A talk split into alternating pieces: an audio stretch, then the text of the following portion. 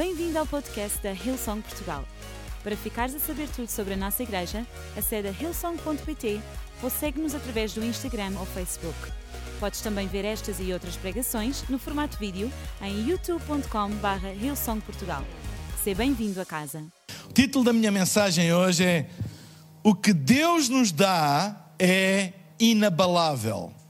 O que Deus nos dá é inabalável. Isto está baseado uh, num texto na Epístola aos Hebreus, no capítulo 12, versículo 25 a 29.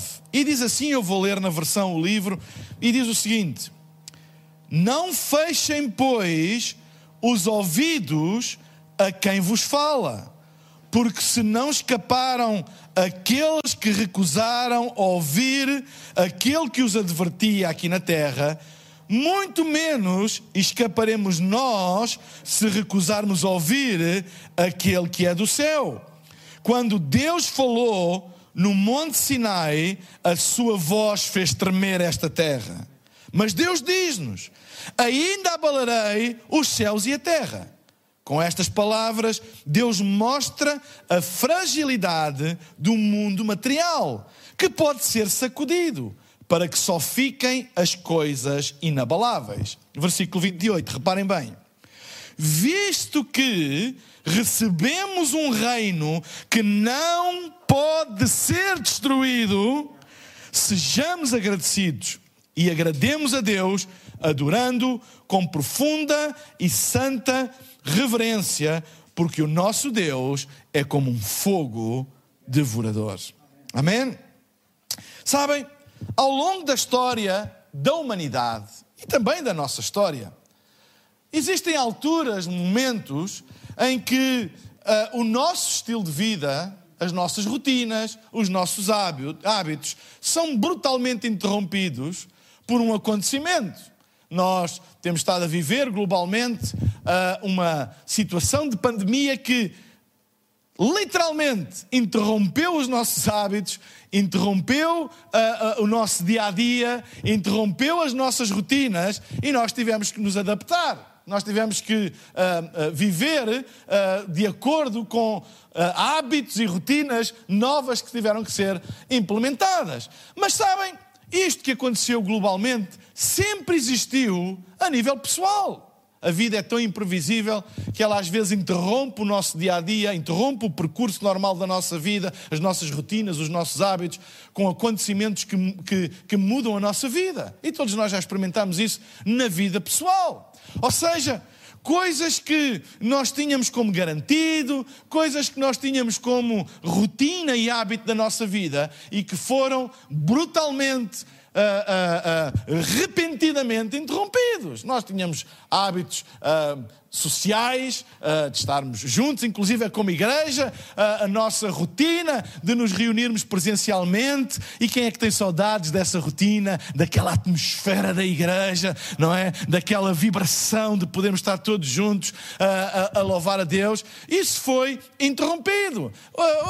na nossa vida, tantas vezes, horários são interrompidos. Por exemplo, quando, quando alguém tem um bebê, um filho, a tua rotina é interrompida. Ou seja, a vida está cheia dessas coisas, coisas que são abaláveis, coisas que são a, a, a, a nossa vida ser abanada, essas coisas podem cair. Por exemplo, um, um tremor de terra.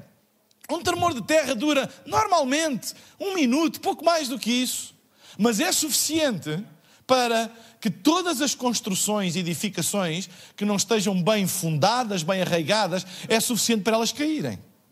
Mas aquelas que estão bem fundadas e bem arraigadas, mesmo com aquele minuto, não é, de, de, de, de, de tremor da terra, elas vão permanecer. E sabem, eu acredito que, e, e é isso que a Bíblia está a falar, o escritor aos Hebreus está a dizer, que Deus, Ele, quando fala, os céus e a terra são abanados. A vida está cheia de coisas que abanam uh, uh, toda a nossa estrutura de vida. Mas aquilo que é inabalável vai permanecer. No fundo, estas situações servem para mostrar que há coisas, muitas delas ou a maioria delas são materiais, e essas coisas elas estão sujeitas às vicissitudes do dia a dia. Das circunstâncias, mas que há outras que permanecem inabaláveis. E a grande verdade deste texto é as coisas que Deus nos dá, porque a Bíblia diz que Ele nos deu um reino que não pode ser destruído. As coisas que Deus nos dá, a vida pode mudar, as circunstâncias podem mudar. Ou seja, à nossa volta as coisas podem ser até interrompidas, as nossas rotinas, os nossos hábitos, mas as coisas que Deus nos dá, que Deus nos dá, não são destruídas. Elas não caem, elas não se abalam, porque elas são eternas. Amém? E esta é a motivação da minha mensagem. Aquilo que Deus nos dá não pode ser destruído. Então, o reino que recebemos, e a Bíblia diz que Ele nos deu um reino que não pode ser destruído, porque tudo aquilo que Deus nos dá é inabalável e é indestrutível. E deixem-me rapidamente falar de coisas que Deus nos dá no seu reino, aspectos do seu reino, que são indestrutíveis, inabaláveis.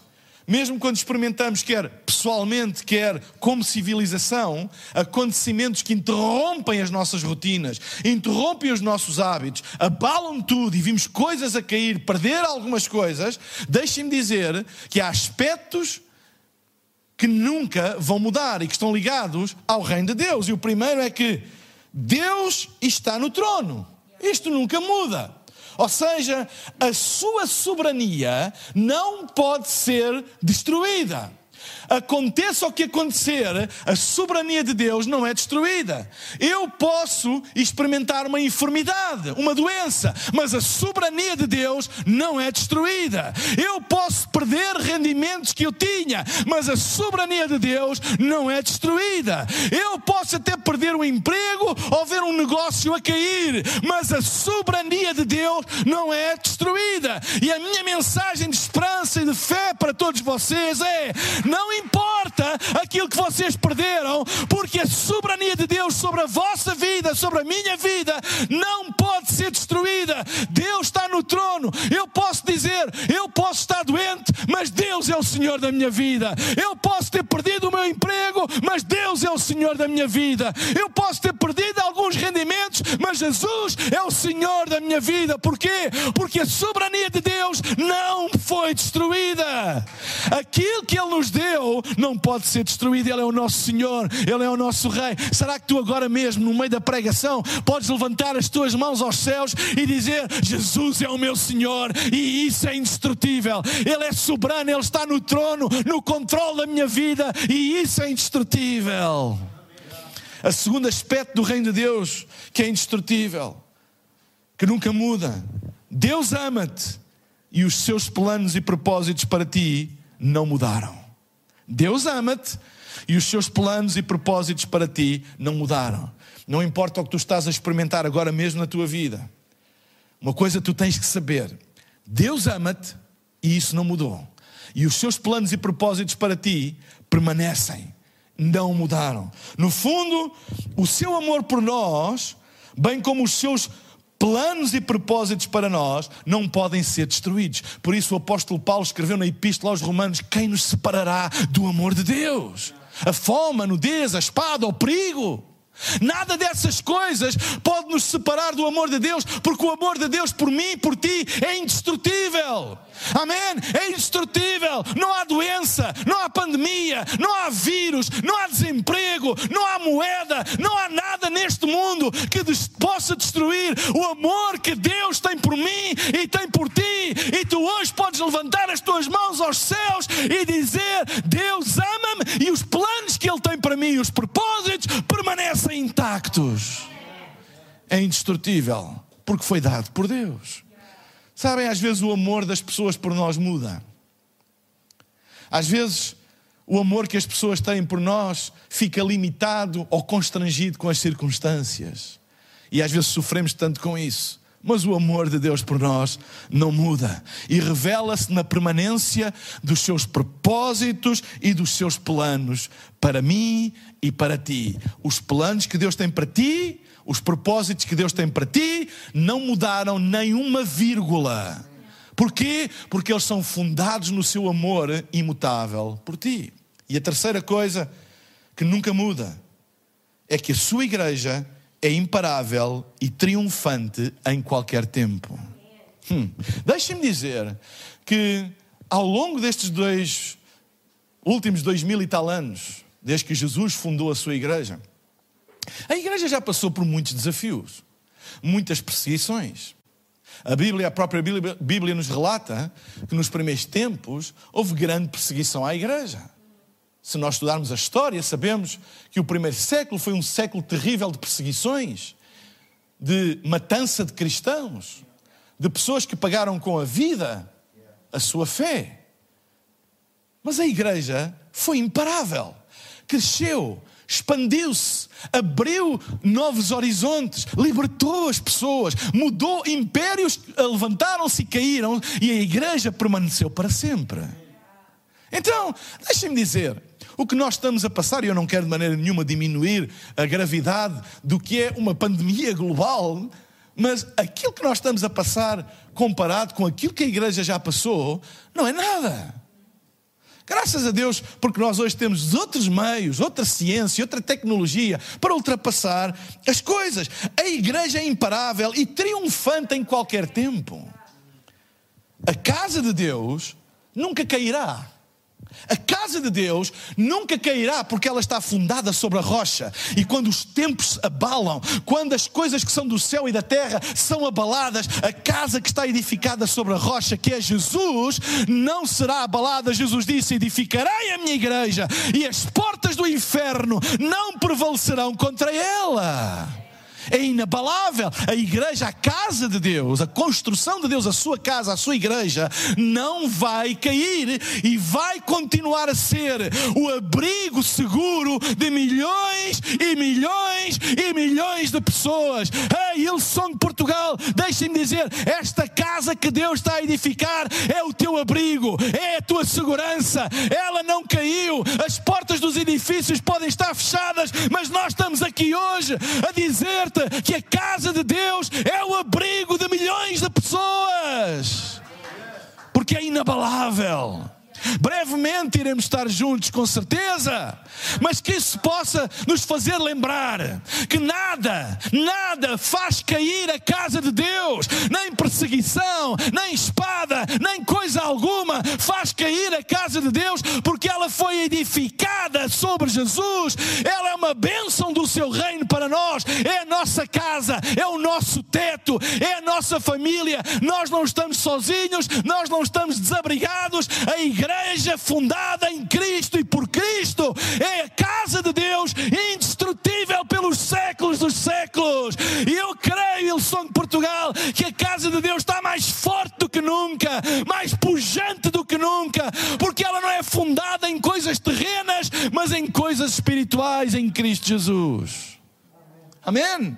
Então, podemos não ter o Coliseu para nos reunir ainda Podemos não ter a Lispolis ou a Casa do Povo de Vermoim para nos reunir ainda, mas a igreja não precisa dessas coisas para ser triunfante. Essas coisas são abaláveis. Edifícios constroem-se, edifícios destroem-se, edifícios se levantam, edifícios são demolidos, mas a igreja continuará para todo sempre fundada e arraigada em Cristo a nossa casa, a nossa proteção, o lar de milhões e milhões de pessoas em todo o mundo. Dito isto, afirmando o escritor de Hebreus esta verdade fantástica de que Deus nos deu um reino que não pode ser destruído, o escritor da Epístola aos Hebreus relata três coisas logo a seguir que nós devemos fazer quando temos uma revelação, quando percebemos, quando entendemos que aquilo que Deus nos dá não pode ser destruído. E diz o versículo 28, eu vou repetir: visto que recebemos um reino que não pode ser destruído, e eu falei agora mesmo sobre essas coisas, visto que, ou seja, porque nós recebemos isso, o que é que nós devemos fazer? E estão aqui três coisas no texto que eu quero partilhar com vocês. A primeira é Visto que recebemos um reino que não pode ser destruído, sejamos agradecidos. Sejamos agradecidos. Sermos agradecidos. Sabem, é uma expressão Ser agradecido é uma expressão de que nós entendemos que aquilo que Deus nos deu não pode ser destruído. Sabem? Não te foques naquilo que tu não tens ou naquilo que tu perdestes.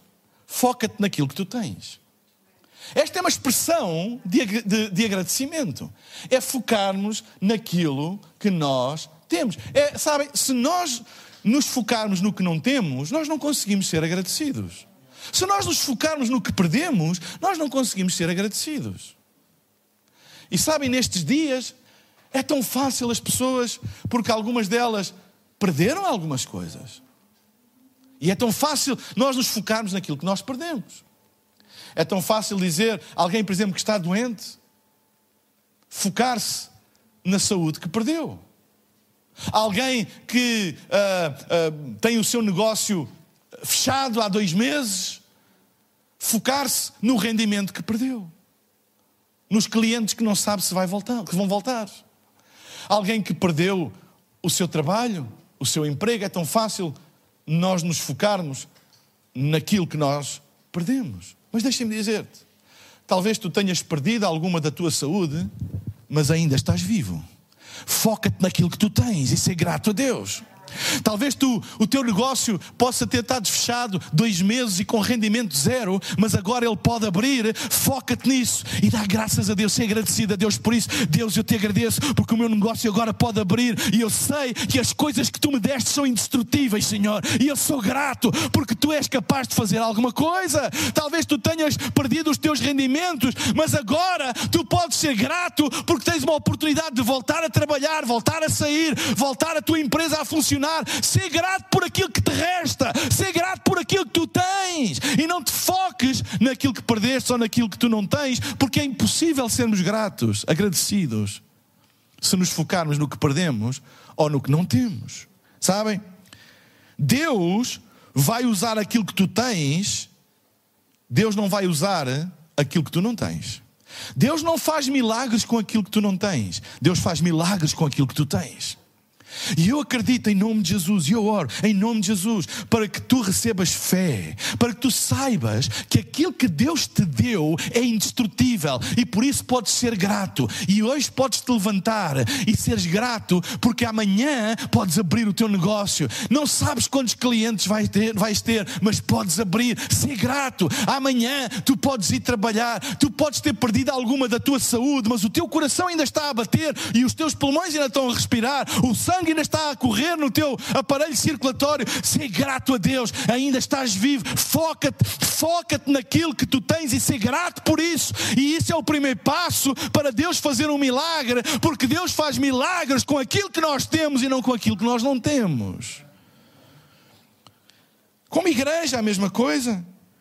É tão fácil nós nos focarmos naquilo que não temos ou naquilo que perdemos. E às vezes há muitas pessoas que estão sempre a falar: Ah, eh, era tão bom quando estávamos todos juntos, era tão bom quando a gente estava, aquela molhada de gente toda à frente a dançar e a pular e a louvar a Deus e vermos gente a chorar e a gente abraçar-se todos uns aos outros. Ah, era tão bom. E, e olha, é tão fácil nos focarmos nisso e esquecemos de usar aquilo que nós temos. Nós ainda Ainda não podemos fazer isso, mas podemos estar aqui em direto, podemos estar a pregar o Evangelho, podemos ter acesso à palavra de Deus, podemos estar uh, em, comunhão uns com os outros através da tecnologia. É tão fácil nós nos focarmos no que não temos ou perdemos e esquecer de fazer alguma coisa como deve ser com aquilo que nós temos. Eu quero dizer que a Ilsong em todo o mundo, a liderança da Ilsong no mundo e aqui em Portugal está empenhada com aquilo que nós temos, fazer o melhor que nós podemos e sermos gratos Graças a Deus por isso, graças a Deus pela internet, graças a Deus pela tecnologia,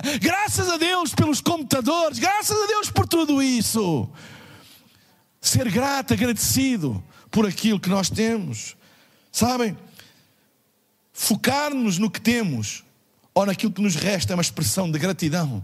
E eu queria incentivar todas as pessoas que chamam a Eleição de Portugal a sua casa e todas as visitas que nos estão a assistir a não pôres o teu foco naquilo que perdestes, mas pôr o teu foco naquilo que ainda tens e seres grato. Levanta-te todas as manhãs e ser agradecido a Deus. Deus, obrigado porque tu não me abandonaste. Ainda tenho alguma coisa, ainda tenho alguma saúde, ainda tenho uh, alguma coisa para trabalhar, ainda tenho amigos, ainda tenho uma esperança. Foca-te e ser agradecido por aquilo que tu tens. Outra expressão de gratidão é sermos generosos com aquilo que nós temos. Generosidade é uma forma de multiplicação do reino de Deus. Sabem, há pessoas que são muito generosas, mas com aquilo que não têm, com aquilo que é dos outros. Eu ouço muitas vezes, então há alturas de crise, ouço muitas vezes pessoas a indignarem-se e dizerem: uh, uh, porque é que aquele não faz, ou porque é que o outro não faz? Ou pessoas a dizerem: se eu tivesse o dinheiro do Cristiano Ronaldo, eu fazia e isto e aquilo. Deixem-me dizer-te uma coisa: primeiras más notícias, tu não tens o dinheiro do Cristiano Ronaldo. Mas as boas notícias, tu podes ser generoso com aquilo que tu tens, porque generosidade é um estilo de vida, generosidade é uma expressão de gratidão a Deus, que vem do facto de sabermos que tudo aquilo que Deus nos dá é indestrutível. Sabem qual é o medo que as pessoas têm de ser generosas? É que lhes faça falta a elas. É baseada no medo, é baseada num espírito de falta, é baseada num espírito de uh, aquilo que eu tenho vai-me fazer falta se eu der. Mas se nós tivermos o entendimento que tudo aquilo que Deus nos deu é indestrutível, então eu não tenho problemas em repartir aquilo que Deus me deu, porque eu sei que isso nunca vai acabar. Então, a generosidade é uma expressão de gratidão de sabermos que tudo aquilo que nós temos vem de Deus. O problema é quando pensamos que os nossos bens, os nossos rendimentos é só fruto de nós e que Deus não tem nada a ver com isso. Quando nós sabemos, olha, tudo o que eu tenho é de Deus. Então, se tudo o que eu tenho é de Deus, não pode ser destruído. Se tudo o que eu tenho é fruto do meu trabalho só e do meu esforço, e é meu, isso é o princípio do egoísmo, então isso pode ser destruído. E esta realidade que estamos a viver mostra, pode ser destruído. Mas se eu reconheço, não, o meu negócio não é meu, foi Deus que me deu. O meu salário não é meu, é Deus que me dá. Eu reconheço que tudo aquilo que eu recebo vem de Deus. Então lembra-te, tudo aquilo que vem de Deus não pode ser destruído. E podemos ser generosos, podemos repartir com os outros. E em terceiro lugar, aplica fé àquilo que tu tens. Isto são expressões de gratidão. Mas o texto continua. Visto que recebemos um reino que não pode ser destruído, em primeiro lugar, sejamos agradecidos. E em segundo lugar, o que é que diz? E agrademos a Deus. Este é o segundo aspecto, agradar a Deus. E como é que se agrada a Deus? A Bíblia dá a resposta. Em primeiro lugar, ter fé e não ter medo. A Bíblia diz em Hebreus capítulo 11, versículo 6: Ora, sem fé é impossível agradar a Deus. É impossível agradar a Deus sem fé. Deus chamou-nos para viver em fé e não com medo. Deus não nos deu um espírito de medo. Deus chamou-nos para viver em fé. Então, não acordes todas, todas as manhãs com medo do que é que vai ser o dia. Mas acorda com fé, com a certeza, Deus vai cuidar de mim, vou ter desafios, vou ter problemas para enfrentar, vou ter dificuldades, mas Deus vai cuidar de mim, Deus não me vai abandonar, Deus vai me dar a mão, esta é a minha fé, aquilo que Deus me dá não pode ser destruído. Sem fé é impossível agradar a Deus. O segundo aspecto de agradarmos a Deus, a Bíblia fala no Salmo 51, versículo 17: os sacrifícios que agradam a Deus são um espírito quebrantado e um coração quebrantado e contrito. Ou seja, temos um coração humilde e virado para Deus. Há uma grande diferença entre fé e arrogância. Ter fé não é ser arrogante. Ter fé não é ter a mania que a nós nada nos acontece. Que nós estamos tipo numa bolha que nada nos acontece. Isso não é fé ou falar como se estivéssemos num patamar superior aos outros. Isso não é fé. A fé não coloca o foco em nós, coloca o foco em Deus. E é por isso que outra coisa que agrada a Deus, além da fé, é um coração quebrantado e um espírito contrito e virado para Deus. Sabem? É tão importante nós entendermos isto. Sabem? Nós devemos viver sem fé, ou, desculpem, com fé e sem medo. Devemos viver com fé e sem medo. Mas isso não quer dizer que a gente se torne arrogantes, que a gente se torne uh, uh, uh, com a mania que somos melhores do que todos os outros. Sabem? Fé é viver sem medo, mas não é viver a pensar assim, bem, a mim nada me acontece. Estamos no meio de uma pandemia, eu posso fazer tudo aquilo que me apetecer, nada me acontece. Ou eu vou para a praia, vou tomar banho, a bandeira está vermelha, porque as ondas estão grandes e há correntes, mas eu tenho fé, nada me vai acontecer. Isso não é fé, isso é estupidez, ao quadrado. Porque estupidez misturada com religiosidade é pior. Não, eu tenho que ser humilde e dizer: eu não vou tentar a Deus. Se eu sei que aquilo me faz mal, eu não vou para lá à espera que Deus me vá salvar. Outra coisa é eu ser apanhado numa situação em que eu não tenho responsabilidade, sou apanhado e pedir a ajuda de Deus. Outra coisa é ir-me lá meter. Chama-se humildade, sermos humildes o suficiente para termos fé, mas não sermos arrogantes. E nós estamos a viver tempos que precisamos ter fé, mas sem nos tornar arrogantes. Amém? Fé não é arrogância. A Bíblia diz: Deus não nos deu um espírito de medo. Ilson de Portugal, eu não quero ninguém que chame a Ilson de Portugal da sua casa a viver com medo, mas a viver com fé. Mas a Bíblia diz: Deus não nos deu um espírito de medo, mas depois explica, lá em Timóteo: deu-nos um espírito de coragem, amor e bom senso. Três coisas que andam de mãos dadas com a fé. É a coragem. A fé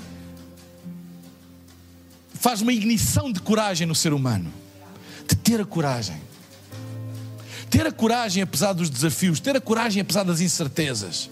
E eu oro a Deus para que amanhã, segunda-feira, quando tu te levantares para ir para o teu trabalho, para o teu negócio, tu tenhas uma coragem. Não, não, não, não vá já derrotado. Levanta-te em fé, em coragem e dizer: Eu sei que Deus me vai ajudar e eu vou à luta. Eu vou à luta. Eu não vou pôr a minha cabeça debaixo da areia. Eu não vou uh, uh, uh, baixar já os braços. Eu vou à luta com tudo aquilo que eu tenho, cheio de coragem, porque fé o espírito que Deus nos deu não foi de medo, mas de coragem, de amor. Que nós possamos refletir amor, amor para com os outros. E em terceiro lugar, bom senso. O Espírito de Deus traz bom senso, equilíbrio, uh, lucidez, saber o que é certo e o que é errado, saber o que é coragem e o que é loucura, saber o que é fé e o que é uh, uh, perder o juízo completamente. E nós estamos a viver tempos em que é preciso misturar coragem com amor e com bom senso. Como é que isso é possível? Através do Espírito Santo. Somente a Bíblia diz: Deus não nos deu um espírito de medo, mas de coragem, amor e bom senso. Vá lá, igreja. Nós estamos aqui neste mundo para ser sal e luz. Nós, os cristãos, não devemos ser aqueles que andam a pregoar o medo em todo o lado. Ai, ai, ai, ai, ai, que isto vai acabar. Ai, ai, ai, ai. Não, nós devemos pessoas de fé, ser pessoas de fé, ser sal e luz e sermos exemplos de coragem, exemplos de amor e exemplos de bom senso também, de respeito respeitar as normas, respeitar aquilo que é o, o, o, conselho das autoridades. Ou seja, devemos ter esse equilíbrio das coisas. Vá lá, Ilson de Portugal. É tempo de nós florescermos. É tempo de nós darmos o exemplo. E para terminar, terceira coisa que o versículo fala: se Ele nos deu um reino, não pode ser destruído. Sejamos agradecidos. Agrademos a Deus.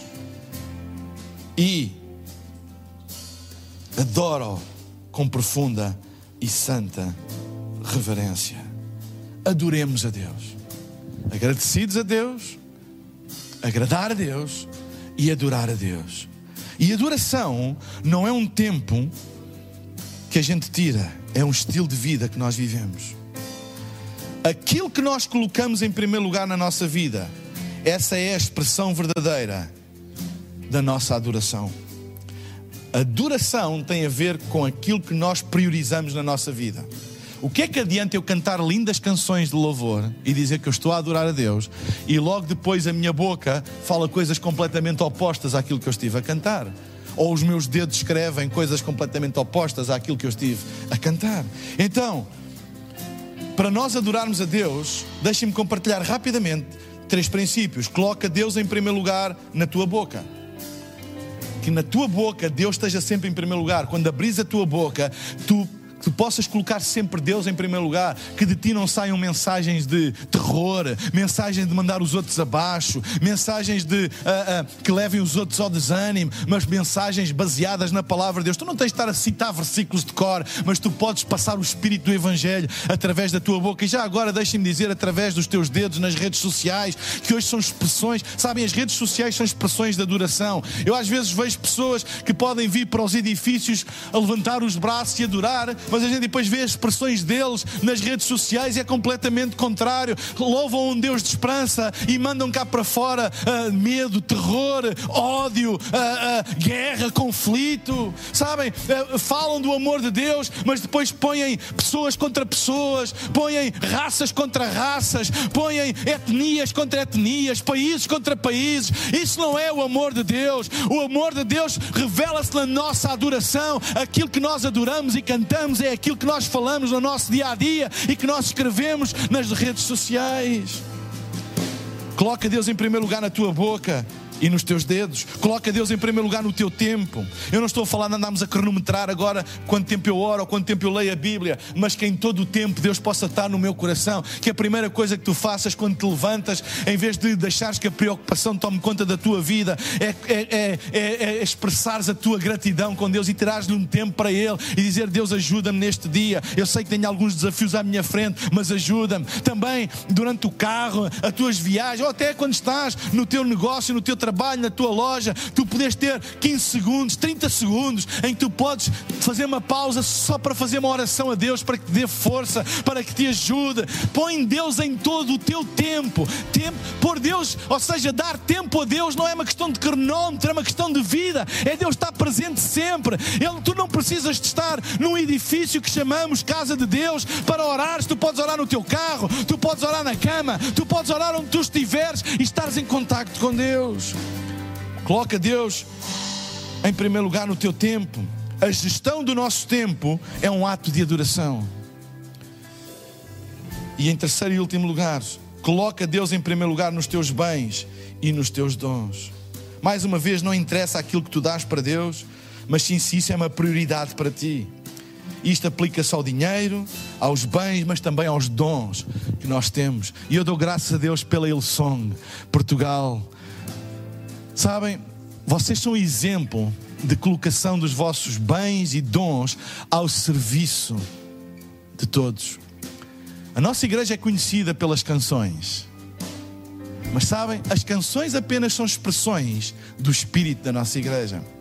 De gente anónima, que ninguém sabe, que não aparece nos DVDs, que não aparecem nos palcos, que não aparecem nas transmissões online, mas de, com, com uh, as suas contribuições, com os seus dízimos, com as suas ofertas ou com os seus dons. Ainda hoje, agora, temos aqui 30 ou mais pessoas uh, que estão a servir e muitas delas vocês não veem, muitas delas vocês não sabem quem são, mas eles estão a dar dos seus dons, estão a dar dos seus bens. Muitos deles têm material que é deles e estão a dar dos seus bens. Sabem porquê? Isto é adoração. Adoração Adoração não é levantar os braços e ficar com as mãos dentro dos bolsos.